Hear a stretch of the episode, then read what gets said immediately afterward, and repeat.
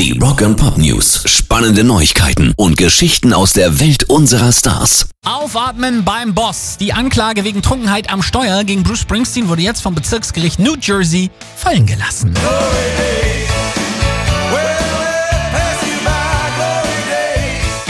sich nämlich im harmloseren Anklagepunkt Alkoholkonsum in einem Sperrgebiet für schuldig, nachdem ihn der Richter Anthony R. Matone gefragt habe, wie lange er bräuchte, um die Geldstrafe in Höhe von 540 US-Dollar zu zahlen, hat er gesagt, ich kann das sofort bezahlen. Euer Ehren.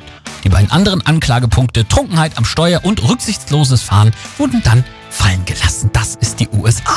Mitchell Ansel, der Anwalt des Rockstars, betonte, dass Springsteen mit dem Ergebnis des heutigen Gerichtsaufstritts zufrieden sei.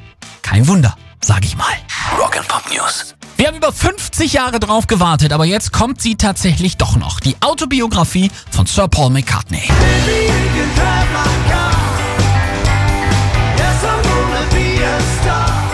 Der 78-Jährige wird in seinen Memoiren sein Leben anhand von 154 Songs erzählen und dabei auf seine Teenagerjahre, seine Freundschaft mit John Lennon, die Hochzeit der Beatles und seine Solokarriere in den letzten Jahrzehnten eingehen, hat Macker jetzt verraten. Das Werk trägt den aussagekräftigen Titel The Lyrics 1956 bis heute und kommt am 2. November diesen Jahres raus. Pairs Rock and Pop News.